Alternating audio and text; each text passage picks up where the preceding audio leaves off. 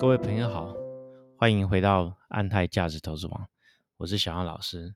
今天呢，我要跟大家介绍一个台湾的一家金融业，它就叫元大金控。哦，元大金控呢，为什么我今天会跟大家推荐的原因？哦，算是推荐，嗯，为什么呢？因为元大金它非常符合现在台湾资本市场的一个浪潮跟力度。怎么说呢？我相信大家应该都有感受到台股这一年来整个的指数的涨幅创新高，对不对？指数是大概世界第一强，没错了哈，已经回到疫情前了，而且还创新高。我相信全世界 好像只有台股达到这样的状况。所以说呢，在七月份的时候呢，我大概跟大家分享一下台股在七月份创什么样的新高。好，比如说一万三千点，盘中创了一个史上新高，成交量也创新高，史上新高，就是日成交这样来到将近三千五百亿。哦，三千五百亿，这是个多夸张的数字呢？我们等下再讲。市值呢也是创新高，台股的市值达到三十八兆，好，三十八兆了台币。哎，那我顺便补充一下，大家应该都有听过巴菲特指数吧？对不对？就是这个国家的股市跟这个国家 GDP 好的国家的指数的市值除以 GDP 嘛，对不对？如果太高，就代表风险过高。好，当然了，这个是老指数了，哈，用在现在有没有用，我们也不知道。不过这个市值呢，三十八兆，好，我们的台湾的市国家的市值大概是二十八吧。好，你算三十没关系啦，啊，那不就超过很多了吗？好，所以各位。迷信 不不认为巴菲特指这个是有指数有效的人要收要小心啊啊！不过这也不是今天讨论的重点，只是说台湾的很多的资本市场表现都非常的惊人，非常的亮眼哦，大家应该可以接受。那在整个的资本市场表现这种情况，是不是有一个怎么样投资呢？我觉得事实上有时候哈，就举个例子好，比如说台积电好了。我台积电你错过就错过了吧，哈，OK 啦，哈，四百五你还要买吗？我相信你一定对它三纳米的制程的良率有非常高度的了解吧，对不对？你才会去买它嘛，啊，不是吗？就迷信它就买哦，哦，对不起，我看错了，哦，我的意思是说，在我的观念来讲，台积电四百五十块要去买的话，一定有一个非常大的考量，哦，对，回推嘛，两百多块为什么不买？三百块为什么不买？三百五十块为什么不买？三百八为什么不买？哦，现在跑来问我可不可以买？哦，这个哦，大家要脱离散户的思维逻辑这样子。所以说，在这种条件之下呢，我倒是认为哈，投资的选择可以再简单一点，因为我一直倡导一个所谓的极简投资法。简单投资法，投资呢要越简单越好。那在这种日成交量屡屡创新高之下，你有什么样的东西可以选择呢？我会跟大家报告，非常简单，像元大金就是一个很明显的一个选择标的。为什么呢？因为元大金它一直以来，它最主要的获利的板块是在元大证券、元大投信这一块嘛。对啊，这样听起来应该诶，大家有没有 feel 了？就是说。台股呢，日均量已经哇，从一千以前，我俩记得两三年前好像一千一百亿、一千三百亿，对不对？到现在呢，这个日均量好像已经一千八百亿，对不对？甚至还有达到两千亿、三千亿的，对不对？那元大呢，在整个证券市场的市场占有率呢，它在这个经济的业务，对不对？它占有将近十三趴呀，大家可以想一下，那它也算是多数占有者，它占它好像记得是第一名吧。第二名是凯基证券，所以说在这样情况下，他收的手续费也是跟着手水转长高嘛，对不对？大家可以用这个逻辑去好好去想一想，真的很简单。那加上呢，所谓的融资的业务，大家可以理解吧？比如说啊，因为现在资本市场很热络嘛，对不对？所以呢，大家有看到很多新闻的所谓的开户的人数啊。哦，比呃今年的比如说七月吧，开户人数啊，比之前三月的开户人数跟动用的人数大大增加，增加了好像将近九十万人。那以台湾这种做股票的人口可能五六百万人来讲，就几个月增加九十万人，那等于就是哦，讲个开个玩笑话，全民皆股的这种状况嘛。没有错。所以这样情况下，大家市场有需求人，当然还是就是开融资啊，对不对？那我们的融资，我相信大家都很厉害，都会去看每天的所谓的市场平均融资的余额嘛，对不对？那跟大家解释说明一下，我们台湾哦。那个在二零一零年的时候，上融资余额达到一个史上新高，每天大概都有三千多亿。慢慢慢慢的呢，就是因为比如说法人开始外资法人开始慢慢进入市场，还有一些呃很多因素，比如说举个例子，之前很多人。好，会说啊，看一家个股就看它的好融资余额啊，对不对？如果有，诶呃，股票什么时候落底啊，就看融资什么时候减少啊，减少之后就开始赶底呀，对不对？那个你去可以反对它的什么保证金存数啊，对不对？一百块跌掉七十块，哎呀，很多都要断头啦。哦，这时候一断头，融资大减，这时候就可以进场逢低布局。好。有没有大家听听呀？这样这句话听起来很爽嘛，对不对？但是呢，我也跟他报告一下哈，这样一个传统思维逻辑哈，严格来讲已经是不太能够再再度使用。为什么呢？因为现在很多我们就讲，不要说大户了，中实户，甚至我们这种上班接足的人，对不对？有很多方法可以借到钱去炒股，不不不是炒股票，投资股票，投资股票。比如说呢，你现在有啊。像很多证券，它上也有提供所谓的呃股票贷款的业务啊，利率大概三趴到四趴，什么意思？就是如果你哦有投资台积电五十张的话，哦一百张啊不要不要就十张好，好不好？十张十张的话，你平常也是长期投资人啊，你也不会拿来干什么嘛？你每年领股利也不错啊。假设你觉得 OK 的话，哎，你就可以把所谓的你也可以借券借出去啊，你也可以把台积电股票融资再拿出钱来啊，那。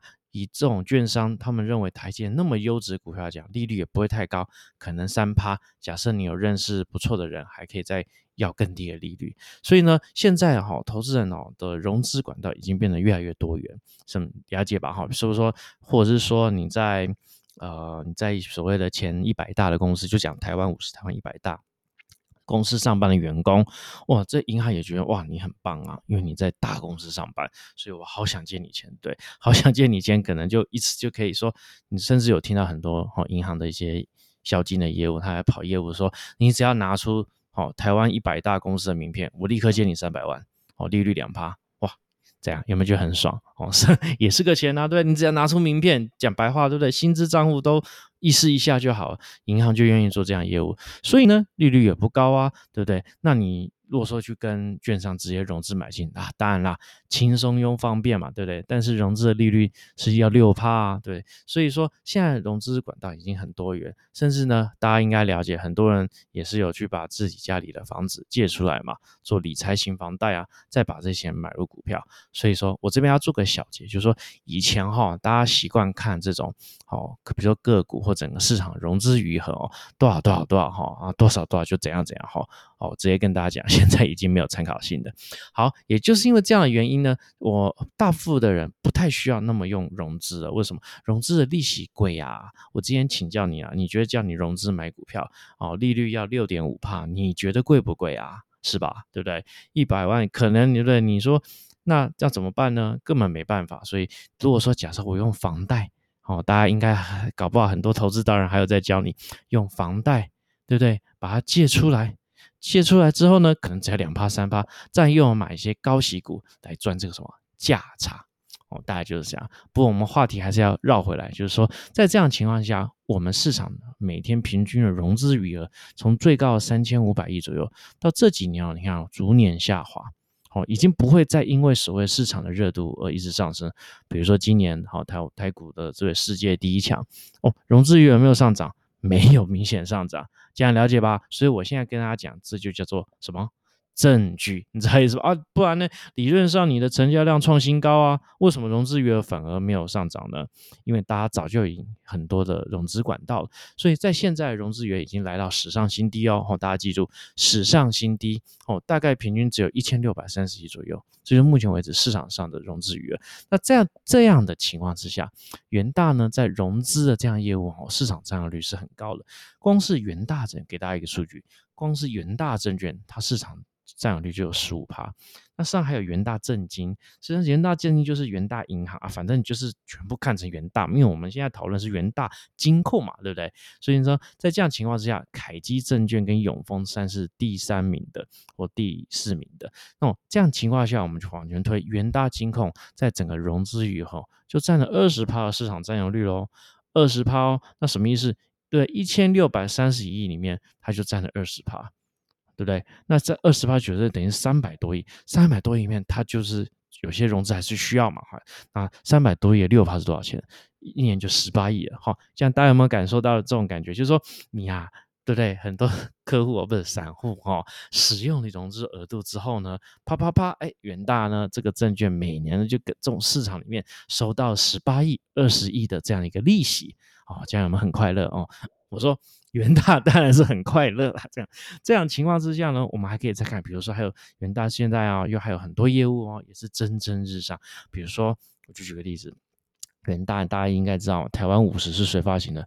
元大，对不对？那为什么？因为二零一一年的时候，元大金控那时候元大证券它并购了宝来嘛，叫元大宝来，对不对？那个时候呢，它就是成为 ETF 的佼佼者。跟发行者，所以元大在整个 ETF 的推广的速度跟创新的感觉，除了台湾五十以外，那在其他的一些债券型的 ETF 或是创新的 ETF，甚至这种期货基金，对不对？或是石油的 ETF，他们也都是呃非常有展望的，对不对？当然啦，我们也知道很多 ETF 它不一定是像。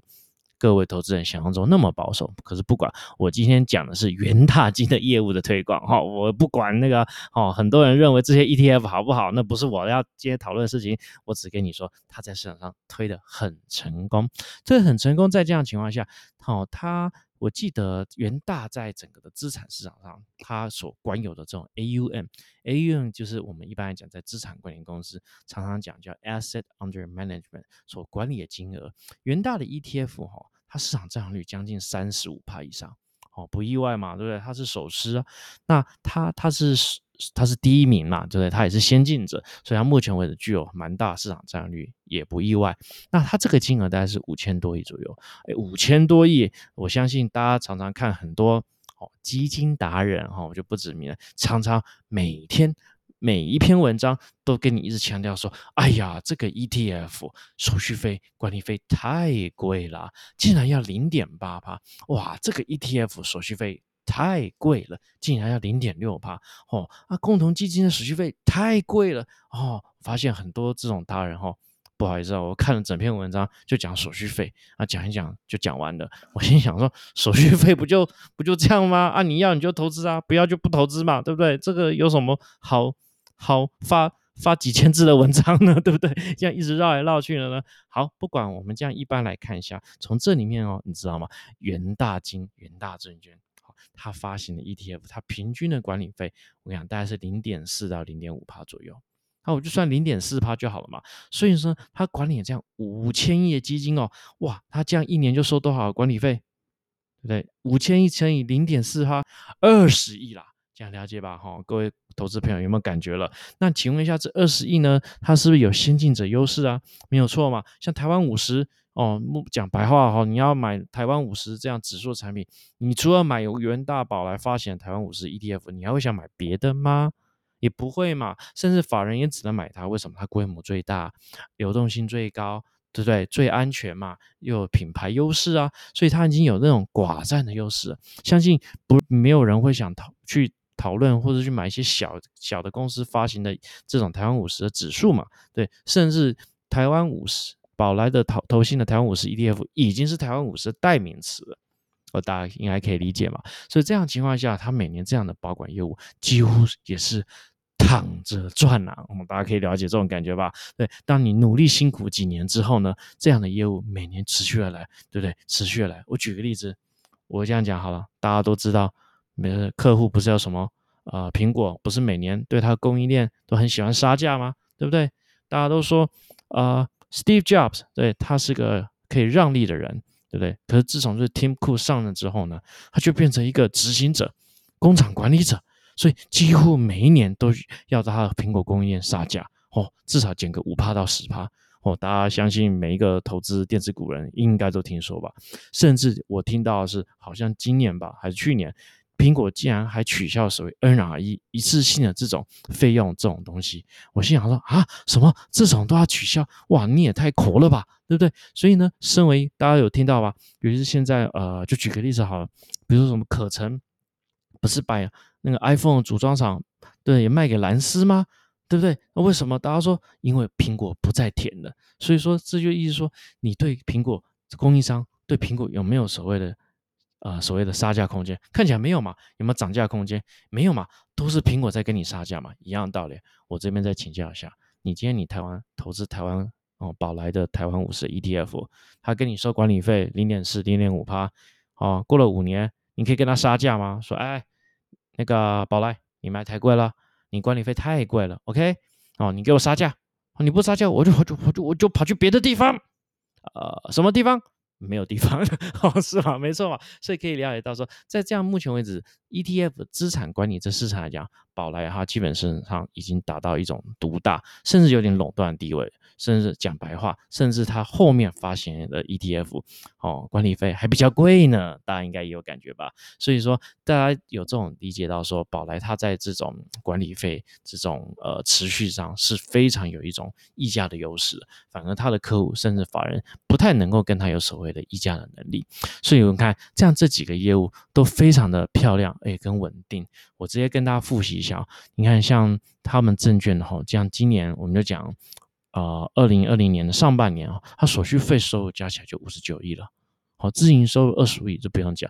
宝来的自营业务一直都是很厉害、很优秀的哦，本人都是非常非常佩服的。他们自营商哦，我跟你讲，在国外，我跟你讲，就跟就跟就跟高盛一样，你知道吗？以前好像我人不才哈，本人不才。在香港啊，事实上那时候有类似这样的一个机会，可以见识到他们，跟他们学习。哇，发现宝来自营商企人全部都是外国人，好，这样有没有感觉到很懵、很微的感觉？所以呢，他自营商他的期货业务每年都是赚钱，也是没有问题。所以大家可以看哦，事实上宝来。呃，元大，对不起，元大呢，它整个这样的业务，证券的业务是非常蒸蒸日上的，而且也是日后看好的。甚至呢，大家可以讲，像在几年前台股交易量不好的时候，元大它的事实上本身这样的一个业务都还是蒸蒸日上，因为它开发，比如说啊新金融，对，比如说呃资产交换的业务，CBAS 就是跟公司哦发行呃可转债，再拆出来，再把这个。哦，选择权再卖给客户，但是收取手续费啊，这样的管理业务也是一堆。再加上最近呢，元大又有所谓借券的业务，没错吧？有没有借过券？投资朋友有借过券吗？对不对？啊，你可以 Google 一下啊，有达人会教你怎么借券。但是呢，不论你去找谁，你找宝来，你找任何一家单位，你借券你收的利息，好一百块，请问你要给多少钱给宝元大呢？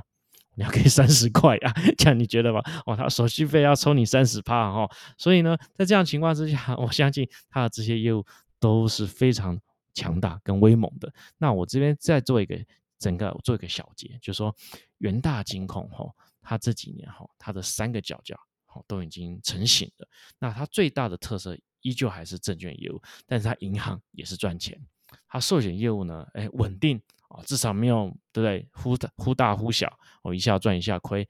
那所以说它的 ROA 呢，一直都非常稳定在零点八帕左右。哦，观众朋友如果有兴趣，可以自己去比较一下哈。ROA 零点八帕，事实上是一个很高的数字。哦，不信的话，你自己去比较，在。一般的国有企业、国有银行 ROA 可能只有零点四而已。那元大金控可以有那么高的 ROA，是当然就是因为证券这块业务带来它稳定、稳定的一个发展。所以呢，我这边可以做一个小结，就是说元大金它因为台股的这种资金狂潮、成交率剧增，这种业务都推广的很好情况之下，它的 EPS、它的整体的获利，我相信哦维持甚至比去年还要好。看应该是没有问题。好，那这就是我今天的分享。那如果说对我的这个分享有兴趣的话，欢迎留言在我的粉丝团哦。好，谢谢。